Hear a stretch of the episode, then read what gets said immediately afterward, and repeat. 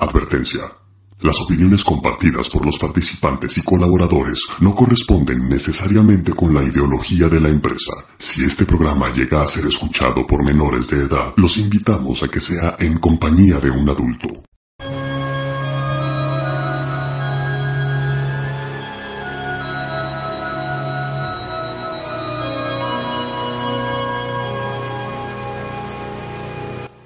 Hola a todos, ¿cómo están? Espero que muy bien. Mi nombre es Carlos Investigador y sean bienvenidos a este nuevo podcast.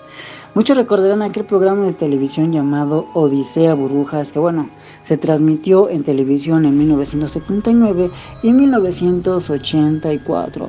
Este programa que entretenía a toda la familia mexicana y muchos recordarán a Patas Verdes, Mafufa Musguito, Pistachón Zigzag, Mimoso Ratón, El Ecoloco y el profesor Memelowski este programa que bueno, era muy padrísimo. Eh, yo todavía no nacía cuando, cuando empezó, yo ya nací pues después.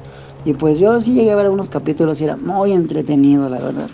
Pero bueno, detrás de este programa de televisión, eh, ustedes saben que pues actores son los que eh, se metían a estas botargas y los interpretaban a, a Mafafa Muguito, Pistachón Zigzag, etcétera. Eh, dentro de este programa pues hubo algo detrás y es que Pedro Romero, quien le llegó a dar vida a Pistachón Zigzag, fue parte de una secta satánica. No te vayas porque te dejo con el testimonio de Pedro Romero. Yo regreso. México, un país muy grande. Ocupa el lugar número 14 en tamaño y el 11 en relación a su población. Más de 100 millones de habitantes, la mayoría viviendo en ciudades. Cada persona cuenta una historia. Tu historia es un hilo que se cruza con otras historias que quizás tú no conoces. Algunas de estas historias son de luchas espirituales que no imaginamos, relatos de personas que trabajan sin que tú los veas, moviéndose en la oscuridad. La Biblia dice que nuestra lucha es contra principados y potestades. Eso significa que esta es una guerra invisible. Y quizás, sin que tú lo sepas, estás envuelto en esta pelea. Una persona que estuvo en el centro mismo de esta lucha fue Pedro Romero y conoció los secretos más escondidos del ocultismo y del medio satánico. Esta es su historia.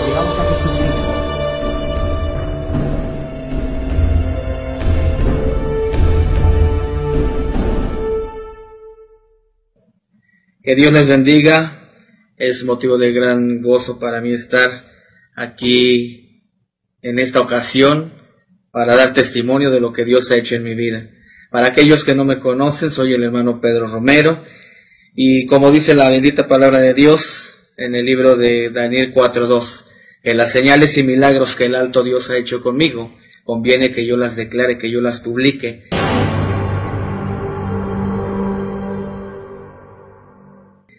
Pues yo anteriormente tuve la oportunidad de ingresar al mundo artístico con la ayuda de una amiga, una actriz y cantante.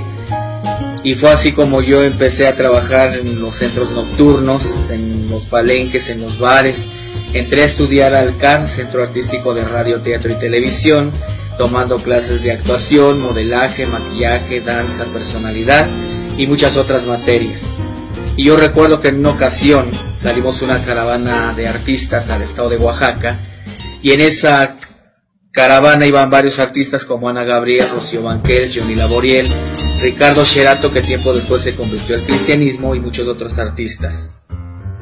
Y yo recuerdo que cuando llegamos a aquel lugar de Oaxaca, nos instalamos en el hotel, y a los pocos días salimos a visitar lo tradicional de aquella población, de aquella región, y se nos acercaron unas personas con la Biblia en la mano, con la palabra de Dios, y ellos nos decían, saben que Cristo les ama, saben que Jesucristo murió por ustedes.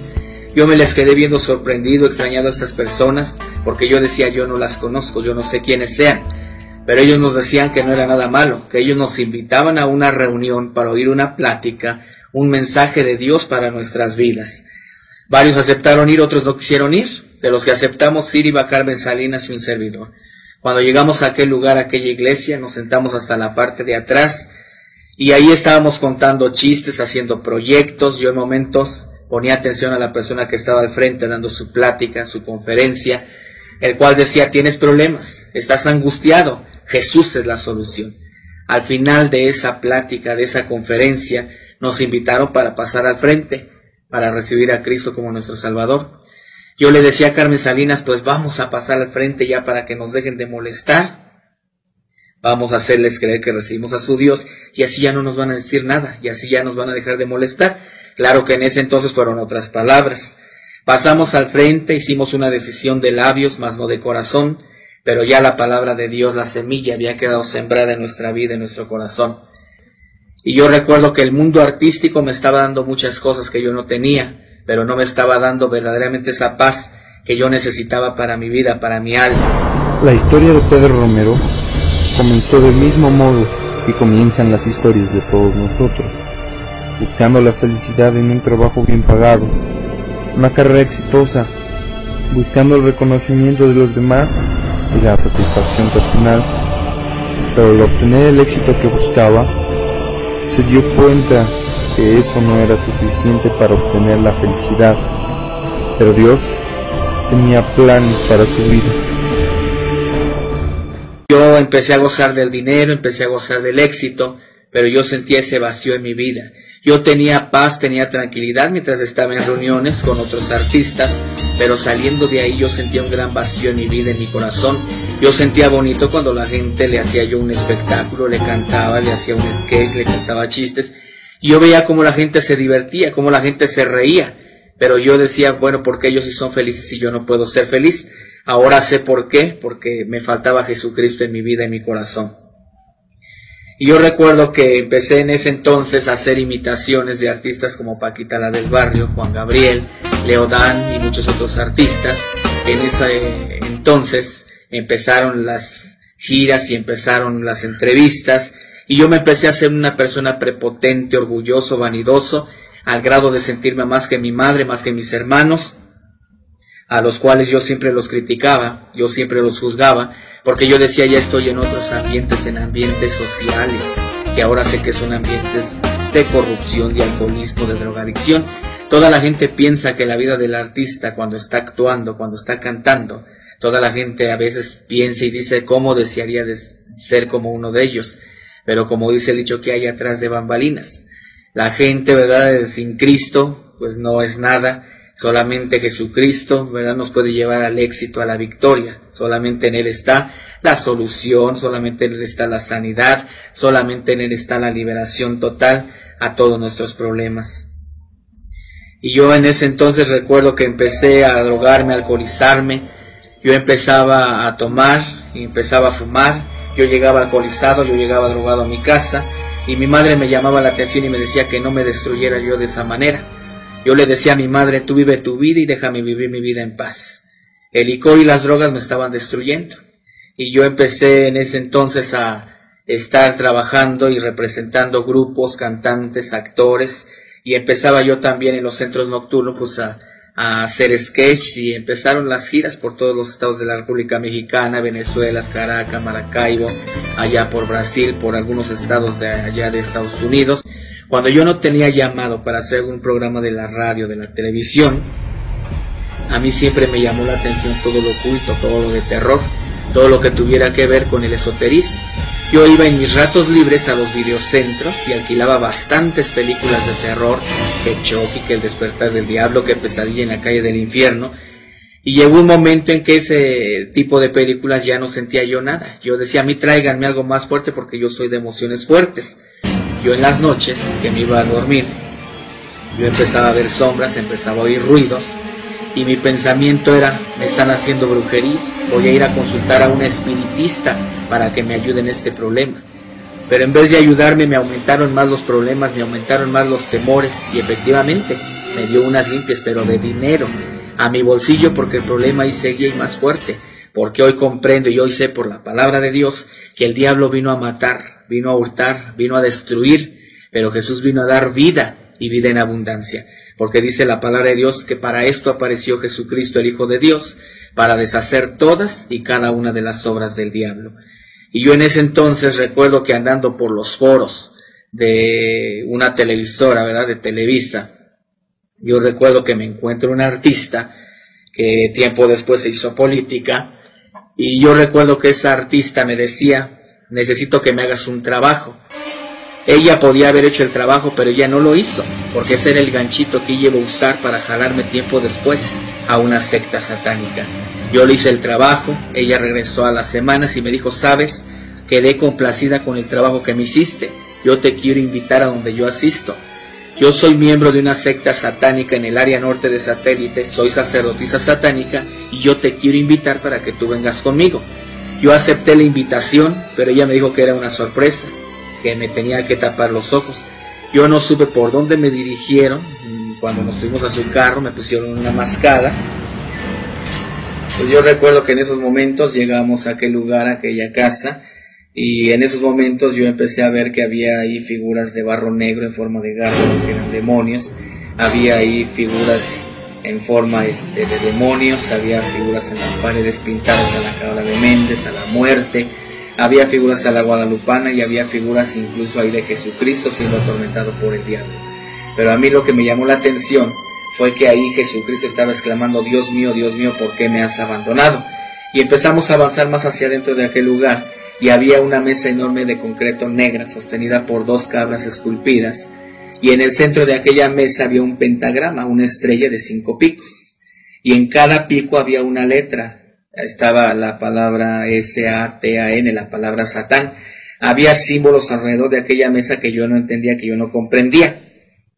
Había un grupo de personas con unas túnicas negras, había una persona que era un sumo sacerdote con una túnica blanca, y había una muchacha, una joven, con una túnica roja, la cual iba a ser iniciada al ocultismo, al satanismo.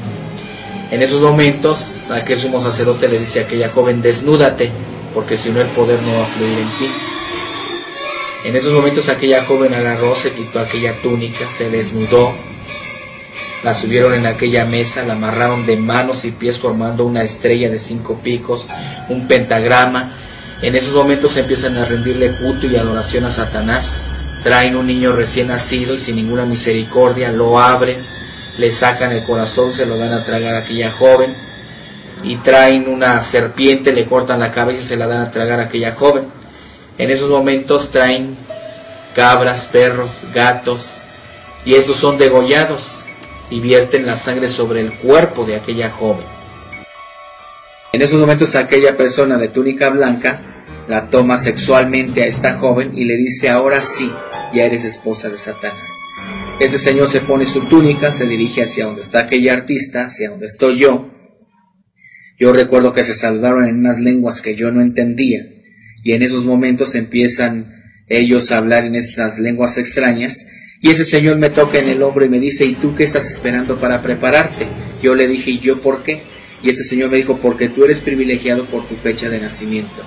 Yo nací un 31 de octubre y dentro de lo que es el satanismo, el 31 de octubre es el Día Mundial del Ocultismo, el cumpleaños a Satanás, a lo que es el calendario satánico.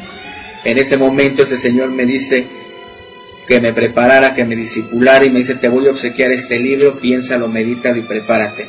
Yo me salí de aquel lugar con aquella artista, yo seguí trabajando en los centros nocturnos, representando grupos, y haciendo imitaciones de artistas en los centros nocturnos. Y yo recuerdo que en una ocasión que no podía conciliar el sueño, yo escuchaba unas voces que me decían, levántate y toma ese libro. Cuando yo me levanté y tomé aquel libro, llevaba por nombre la Biblia satánica. Yo empecé a leer aquella literatura y me pintaba de una manera muy bonita Satanás, dándome a entender que el que debía de estar reinando en el cielo era Satanás, sino Jesucristo, en esos momentos yo empecé a adentrarme día a día más en esas literaturas y empezó a entrar un odio, empezó a entrar una amargura, empezó a entrar un rencor en mi vida. Yo veía que la gente se alcoholizaba, yo veía que la gente se drogaba, yo veía que la gente se prostituía en los centros nocturnos y a mí me daba alegría. Yo decía, qué bueno, ojalá y se vayan al infierno. Cuando acuchillaban a alguien, a mí me daba gusto, me daba alegría, porque yo decía, si hay un infierno, ojalá y se vayan ahí Y yo recuerdo que fui con aquella artista y le dije, quiero ser iniciado. Todo aquel rito que aconteció con aquella joven fue el mismo ritual que aconteció para con mi vida. Yo en ese entonces no inicié ni como neófito ni como principiante, que eran los grados de muy abajo, sino yo empecé a partir del grado 3, que era práctico, porque ya tenía yo conocimientos de Catemaco, de Tijuana y de Brasil. Y empiezo yo a tomar clases de esoterismo, glososalia, que era lengua satánica, simbologías y muchas otras este, enseñanzas que me dieron de las canciones que ahí se interpretaban. Y muchos de los símbolos que yo aprendí dentro de lo que era la iglesia tradicional, cuando yo llego a esta secta llamada la Orden del Carnero Negro, yo ahí en esos momentos me empiezan a enseñar todos los símbolos con otros significados. Durante muchos años a la gente le han enseñado que esto significa la señal de la Santa Cruz. Cuando yo llego a esta secta satánica, a mí me enseñan que esto significa el 666, que esto es un 6, 6, 6, 666 y que cuando la persona estaba haciendo esto, estaba haciendo el ojo que todo lo veo, el ojo de Satán. Una cruz es hacia arriba. Dentro de la secta se usa invertida hacia abajo, lo cual ellos dicen que es derrota, rebeldía hacia Jesucristo. Entonces cuando la gente estaba haciendo esta señal y haciendo esto, estaba reconociendo a la bestia ante el ojo que todo lo ve en una rebeldía hacia Jesucristo. Yo entre más grados avancé dentro de esta secta, más maldad vi yo ahí dentro de ese lugar yo tuve que ser enterrado toda una noche en un panteón, asegurándome primero que las cuatro criptas donde yo me iba a quedar a dormir no hubieran enterrado los restos de un protestante, de un cristiano, porque entonces el ritual no se podía llevar a cabo según lo que decía el manual del ocultismo. En esos momentos yo tuve que investigar y irme a dormir siete noches en un panteón. Después tuve que leer el notaricón, que era la ley de los muertos, y empezar a rendirle culto y adoración a la muerte. Después de ahí soy enterrado con un cuerpo en descomposición, ya gusanado el cuerpo, que era sacado de ahí desenterrado, y yo era metido con ese cuerpo en descomposición, juntamente con gatos degollados, y metían el cuerpo con sangre, y después de un rito me enterraban, y a mí lo único que me permitía respirar hacia la superficie era un tubo hacia la superficie, y yo recuerdo que cuando me sacaron de aquel entierro, me llevan a esta secta, y ahí a partir de esos momentos a mí me decían, ustedes no le tienen que tener miedo a nada ni a nadie. Bienaventurados los fuertes porque ellos poseerán la tierra. Los débiles, los cobardes aquí no entran. En esos momentos nos encerraban a nosotros en obscuridad para no tener miedo a la oscuridad y para, con el paso de los días nos encerraban con animales. Yo veía nada más ahí cómo le brillaban los ojos ahí a los animales y llegaba el momento de salir de ese encierro, llegaban aquellos sacerdotes y se burlaban de los que estábamos ahí adentro. Ellos decían, tienen hambre, ¿verdad? Pobrecitos, pues no hay otra cosa que comer más que esas ratas que ven ahí. Y teníamos que obedecer, porque habíamos hecho juramentos, habíamos hecho pactos de sangre. Y uno de esos juramentos decía, si yo desobedezco, ustedes están en el derecho de castigarme o de ir sobre de mi familia. Para que no le pasara nada a la familia, teníamos que obedecer. Yo a partir de ese momento, entre más grados avancé, ahí yo veía cómo mandaban a los jóvenes a los hospitales a decirle a la gente, señora, no quiere que le haga la carta astral de su hijo, de su hija, para que usted sepa qué le deparan los astros su futuro. Cuando la gente daba esa información, llegaban aquellos jóvenes con aquella información a las sectas y aquellos sacerdotes así querían que ese niño naciera. Ellos decían, póngale un guardián a ese niño pero si ellos no querían que naciera, ellos decían, malfórmenme ese niño.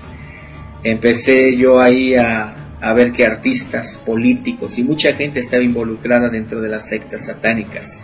Yo recuerdo que había también incluso sacerdotes católicos que en el día eran católicos, pero en la noche eran sacerdotes satánicos.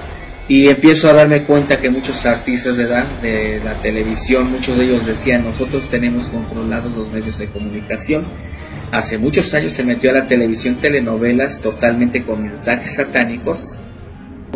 Había ya desde ese entonces igualmente caricaturas que ya traían mensajes subliminales dentro de las caricaturas.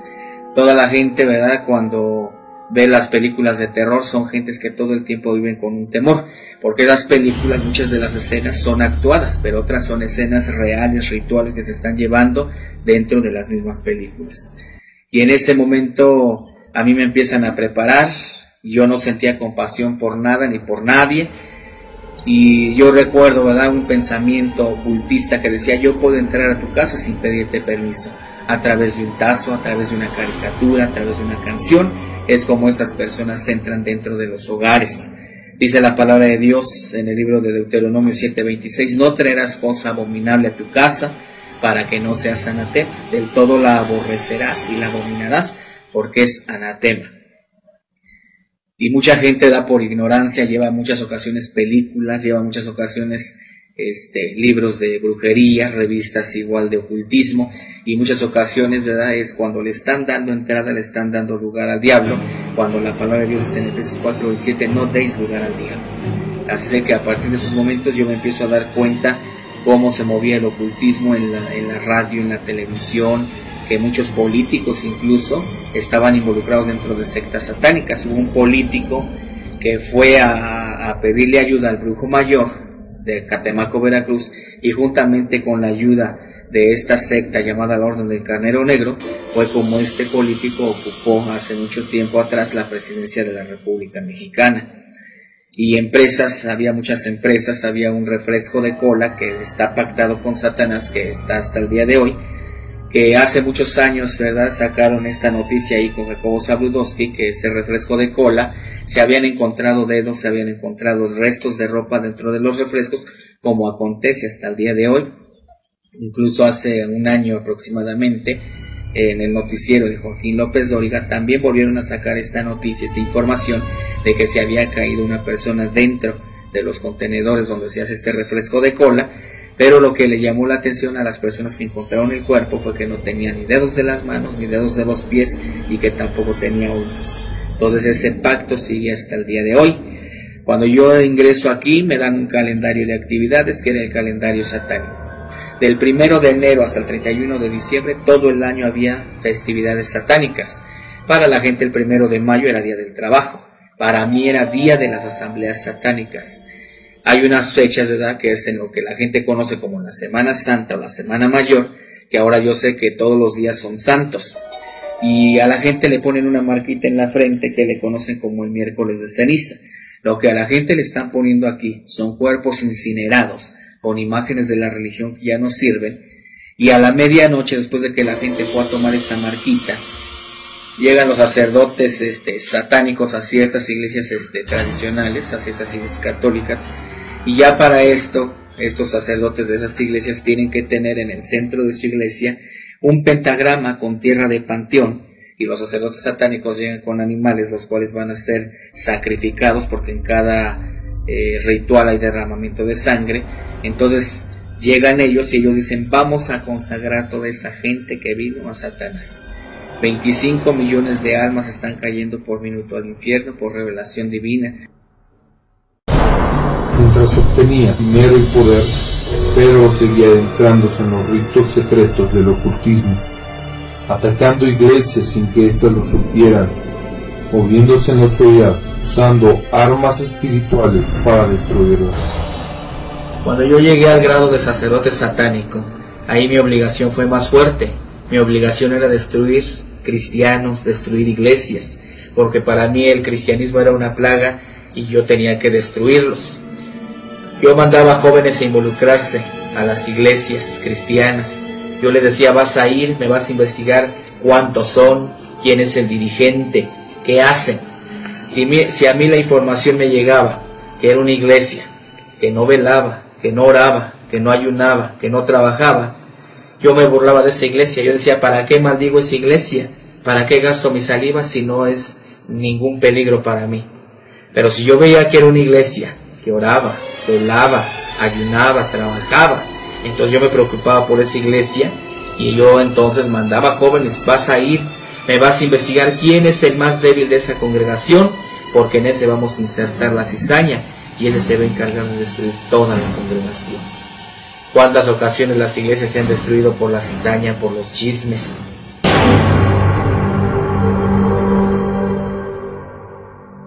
Y entonces yo recuerdo que cuando hice una gira al estado de Veracruz por dos años, cuando me fui a trabajar todo lo que eran los bares, los palenques, yo me encuentro con la gran sorpresa de que un amigo mío llamado Enrique le hablan de Jesucristo en una campaña evangelística y él se convierte al cristianismo. Él viene y me dice, sabes que Cristo te ama, sabes que Jesucristo murió por ti. Cuando él vino y me dijo esas palabras, yo dije, creo que este muchacho ya se volvió loco y anda hablando incoherencias. Cada que él venía y me hablaba de Dios, yo le decía, mira, eso de leer la Biblia, eso de meterse a una iglesia, es para gente que no tiene nada que hacer. Yo tengo una profesión, yo tengo un futuro por delante. Además, yo creo en Dios. Pero dice la Biblia, no todo el que me dice Señor, Señor, entrará al reino de los cielos, sino aquel que haga la voluntad de mi Padre que está en el cielo. Este joven empieza a ayunar, empieza a orar fuertemente por mí, cada que él oraba a mí ya no me salían las cosas y yo decía, creo que estoy perdiendo mis poderes. Yo brinqué en ese entonces a lo que era la santería, a lo que era el vudú, donde conocí a dos artistas ahí, una de ellas este, Celia Cruz, que era una santera, y empezaba yo ahí, ¿verdad?, a ver todos los rituales que se hacían dentro de la santería. Y yo dije, a este muchacho lo voy a trabajar con todo lo que vaya aprendiendo yo de la santería. Así de que este joven empieza a orar, va y le habla a mi familia de Jesucristo, mi familia se convierte al cristianismo. Y yo dije, ahora esta plaga ya se vino para mi casa, porque yo estaba en las tinieblas, dice la palabra de Dios que las tinieblas y la luz no se llevan. Yo estaba en las tinieblas y en ese entonces yo tenía mi cuarto ya adornado como una secta satánica, tenía figuras de barro negro enormes a la cabra de Méndez, a la Santa Muerte, que ahora sé que de Santa no tiene nada, y tenía yo ahí totalmente mi cuarto en oscuridad, pintado totalmente de negro, y tenía yo ahí veladoras de muchos colores, y ya para ese entonces contaba yo con 35 demonios en mi persona. Este joven cuando empieza a orar, cuando empieza a ayunar por mí, cada que él ayunaba, cada que él oraba, a mí ya no me salían las cosas yo empezaba a escuchar la voz de Satanás que me decía, quiero que vayas y destruyas a Enrique porque me está estorbando en mis planes, en mis propósitos. De Satanás que me decía, quiero que vayas y destruyas a Enrique porque me está estorbando en mis planes, en mis propósitos. Yo dije, lo voy a trabajar con salaciones, con juros, con maldiciones, pero nada de lo que yo hice se realizó. Dice la palabra de Dios, ninguna arma forjada contra ti prosperará, ninguna brujería, ninguna hechicería, y yo recuerdo que en ese entonces dije, bueno, lo voy a trabajar entonces con entierros. Me fui a los panteones a hacer entierros y otro tipo de trabajos con fetiches, pero ni aún así pude hacer nada, porque aquí la palabra de Dios es clara, donde dice que el ángel de Jehová campa a los que le temen y los defiende, y que él guarda a todos los que le aman, a todos los que le temen. Yo me estaba poniendo con uno de sus hijos, con uno de sus siervos, pues era lógico que no iba a poder. Y yo después de, de ahí, yo empezaba a escuchar voces en las noches que me decían, quítate la vida, realmente no eres feliz, realmente no tienes lo que has querido. Yo al escuchar esas voces es como si me dieran una orden y yo combinaba jarabes, combinaba pastillas para quererme suicidar. Yo decía, tienes razón, a nadie le importa, tengo muchos problemas, lo mejor es el suicidio. Yo varias ocasiones intenté suicidarme, pero no pasó más de una intoxicación y yo decidí en una ocasión salirme de mi casa. Yo dije, ahorita me aviento al metro, me aviento a las vías de un tren o me aviento de un puente, pero yo tengo que terminar con mi vida y así mi familia ya va a dejar de, de sufrir y yo voy a terminar con mis problemas.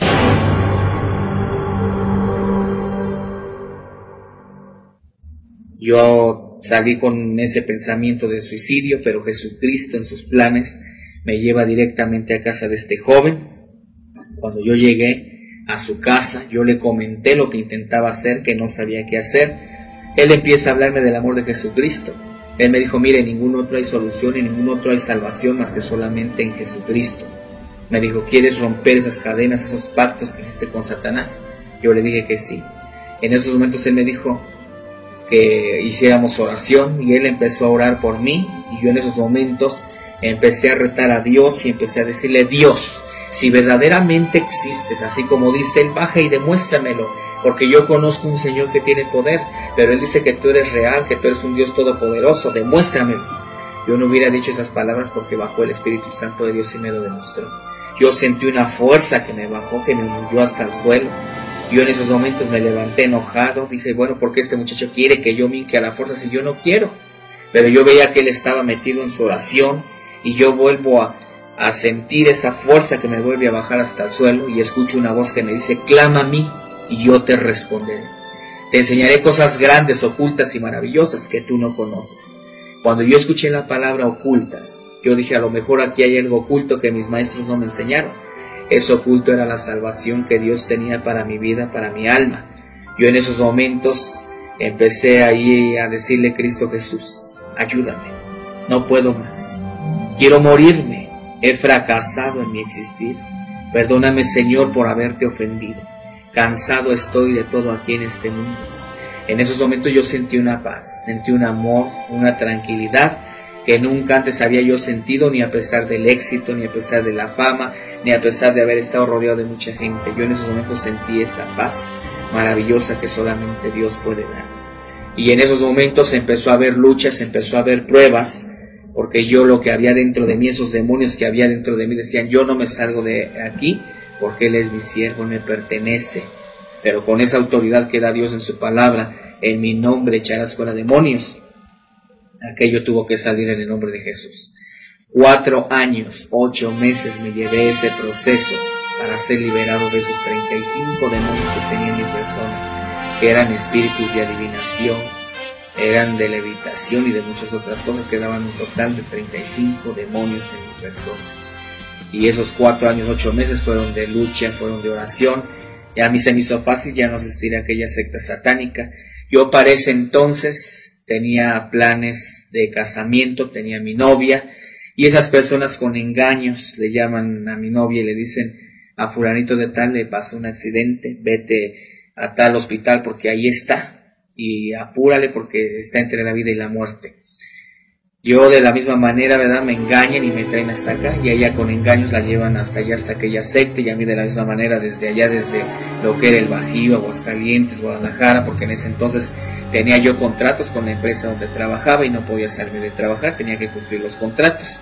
Así de que me hablan y soy traído nuevamente hasta acá y cuando yo entro nuevamente por las puertas de aquella secta, yo dije, Dios mío Jesús, ayúdame yo veía cómo toda la asamblea satánica estaba reunida, los sumos sacerdotes, los sacerdotes, el aquelarre, que era la reunión de brujos y brujas. Y vi ahí una persona que estaba totalmente encapuchada. La túnica hasta el cuello significa iniciación, pero ya cuando la persona está totalmente encapuchada significa sacrificio. Yo dije va a haber un sacrificio. En esos momentos yo empiezo a avanzar hacia el frente y cuál sería mi sorpresa que le quitan el capuchón, el gorro a esta persona y era mi novia. Yo empecé a golpear a todos ahí, pero al final el golpeado fui yo. Ah, me postran de rodillas y empiezan a golpearme y a esta joven empiezan a violarla, empiezan a torturarla, empiezan a, a suajar su cuerpo y en esos momentos uno sumo sacerdote dice aquí no se está jugando, esto no es juego y para que para la próxima la piense. En esos momentos traen una charola con una daga, con cuchillo y en esos momentos sin ninguna misericordia la clavan en el corazón de aquella joven, la abren, le sacan el corazón, lo ponen en aquella charola, vierten la sangre en un cáliz, en una copa, y en esos momentos empiezan a hacer una blasfemia de lo que es la palabra de Dios. Ellos empiezan a decir, comed porque esto es mi cuerpo, bebed que esto es mi sangre que por muchos es derramada. En esos momentos se agarran y se empiezan a tragar parte de aquel corazón a beberse parte de aquella sangre. A mí me dan una tremenda golpiza, me dan a tragar parte de aquel corazón, a beberme parte de aquella sangre. Y yo estuve ocho meses en un hospital, debatiéndome entre la vida y la muerte, al borde de la locura, al borde de la demencia. Pero en todo momento Jesucristo estuvo ahí, y como dice su palabra, conoceréis la verdad, y la verdad os hará libres. Esa libertad es Jesucristo, y ahora puedo decirle a la gente que en Cristo hay libertad. Para mí no fue fácil salirme de aquella secta, porque constantemente tenía yo amenazas, constantemente tenía yo luchas, yo iba por las calles y de repente me encontraba con gentes que de repente me estaban golpeando y muchas ocasiones la gente no se metía y yo tenía temor, tenía miedo y yo por momentos quería regresar a aquella secta por miedo, por temor, pues a que le fueran a hacer algo a mi familia. Pero yo recuerdo que estando orando en mi habitación. Yo recuerdo que Dios, ¿verdad? En un momento que estaba llorando me empieza a revelar partes de su palabra y me da una frase en Josué 1.9 donde dice el Señor Jesús, mira que te mando que te esfuerces y seas valiente, no temas ni desmayes porque yo soy tu Dios. En Isaías 8.13 el Señor Jehová me dice, a Jehová sea vuestro temor, a él sea vuestro miedo.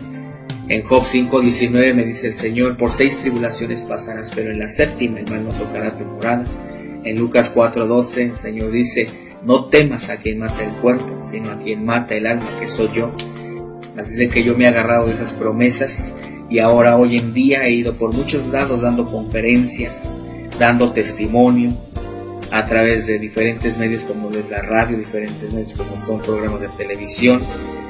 Yo no me retiré porque ya no quería tener fama, porque ya no quería tener dinero. Yo me retiré porque Jesucristo me retiró.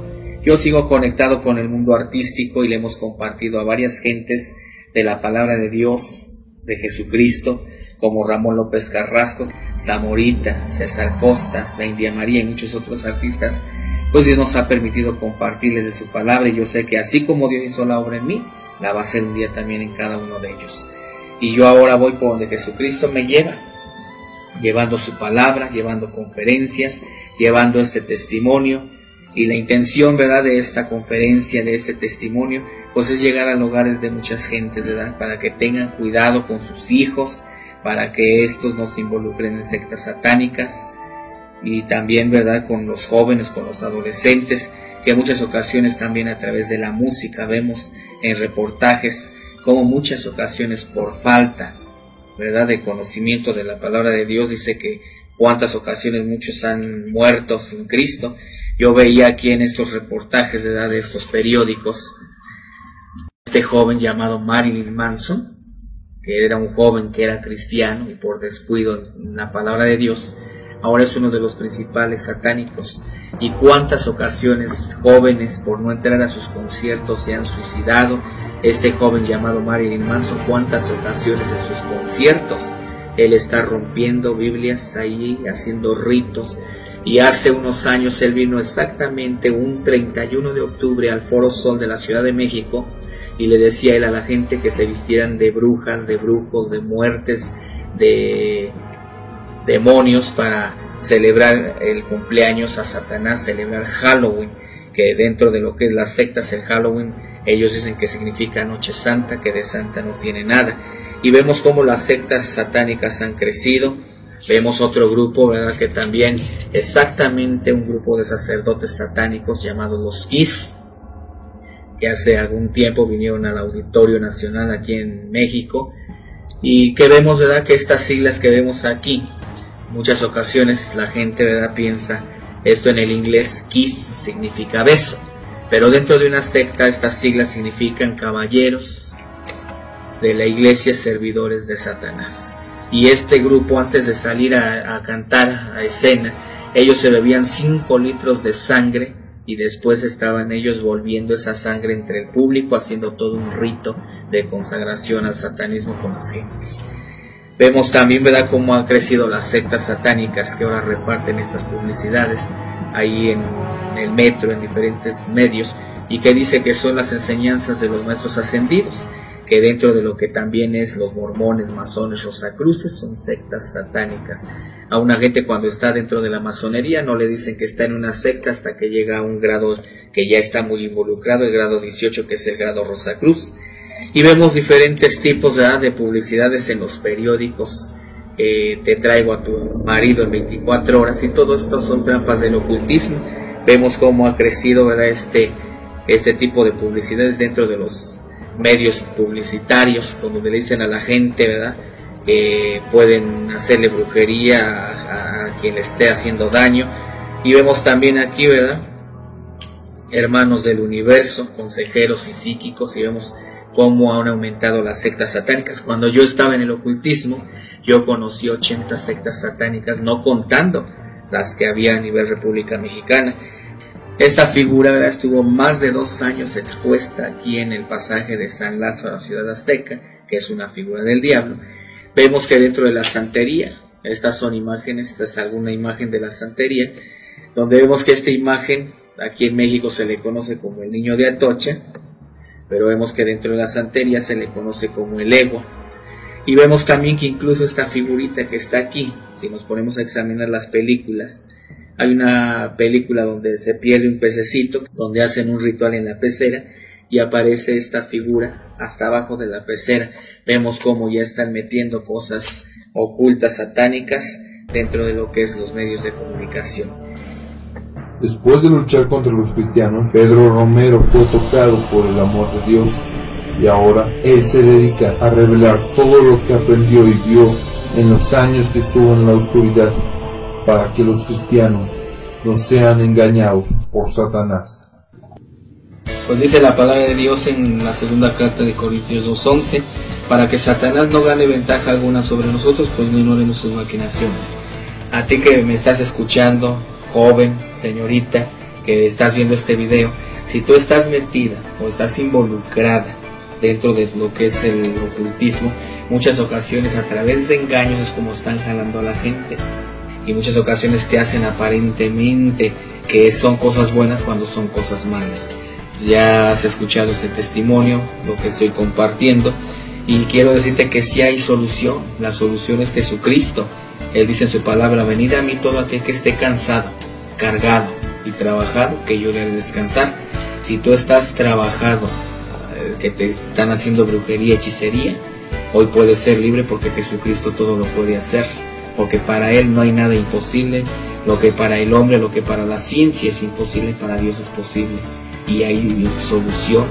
Yo conocí esa verdad que es Jesucristo y estando en lo más profundo de las tinieblas, estando dentro de ese sacerdocio satánico, hoy puedo decir que Jesucristo me ha sacado y me ha liberado. Y hoy puedo decirte que sí hay solución para ti que me estás escuchando. ¿Por qué? Porque Satanás, ¿qué, ¿qué, es lo que quiere? Que te pierdas en las llamas del infierno. Y el infierno no es algo bonito, es algo donde se va a ir a sufrir, donde la gente está llorando por quererse salir de ahí. Por eso mientras hay vida hay una esperanza. Y yo en esta hora, a ti persona que me escuchas, quiero decirte que sí hay una salida y hay una solución. Y yo en estos momentos quisiera hacer una oración para romper todas esas ataduras, todas esas cosas. Y si tú tienes cosas en tu casa, en tu hogar, que no le agradan a Dios, que libros de magia, de brujería, que la dichosa tabla Ouija, déjame decirte que son cosas que Satanás está usando para entrar dentro de los hogares. Como yo comentaba hace un momento en este testimonio, que uno de los pensamientos que usa el, satanista es yo puedo entrar a tu casa sin pedirte permiso, a través de un elfo, a través de un chinito de la suerte, a través de, de la muerte, a través de muchos objetos que aparentemente según te van a traer suerte, cuando en realidad te van a traer ataduras.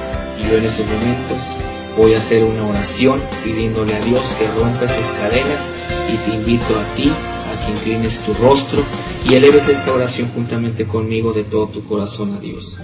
Señor Jesús, en esta hora, Padre, yo te pido, Señor Jesús, en esos momentos por estos jóvenes, que tú rompas toda cadena, toda atadura, todo yugo, toda opresión del maligno, porque tú nos has comprado a precio de tu preciosa y bendita sangre, y que ya no tiene ni parte ni suerte, porque tú nos has lavado con tu sangre preciosa. Tú dices en tu palabra, clama a mí y yo te responderé. Y nosotros en esos momentos, Padre, clamamos, Señor, por estos jóvenes, Padre, para que tú los hagas totalmente libres y llegues a sus vidas y a sus corazones, Señor, que tú mores en ellos. Que en esos momentos, Padre, limpies todos los corazones, entres en ellos, Señor, y limpies todas las mentes, Señor. Y que en esos momentos les guardes en el hueco de tu mano, Señor. Yo los declaro libres, Señor, a través de tu Espíritu Santo. Y te doy toda la gloria, toda la honra y toda la alabanza porque sé que tú así lo vas a hacer, Señor. Te doy gracias en ese nombre que es sobre todo nombre, en el nombre de nuestro Señor Jesucristo, el cual vive y reina por todos los siglos, Rey de reyes y Señor de señores. Y yo le doy gracias a Dios y yo espero este testimonio sea de bendición para tu vida y le doy gracias a Dios porque hasta el día de hoy me ha guardado.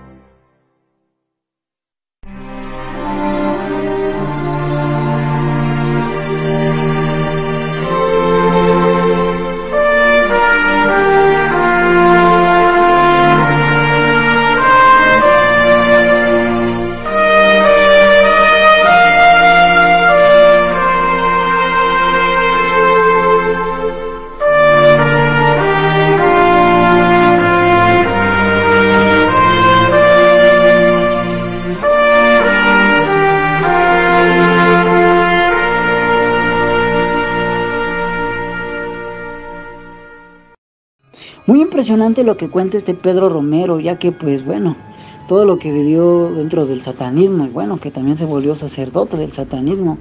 Muy impactante, la verdad, este, algunos hasta nos dejó con la piel erizada con todo lo que vivió, todo lo que vivía, todo lo que veía estando dentro del satanismo. Wow, muy impresionante la verdad.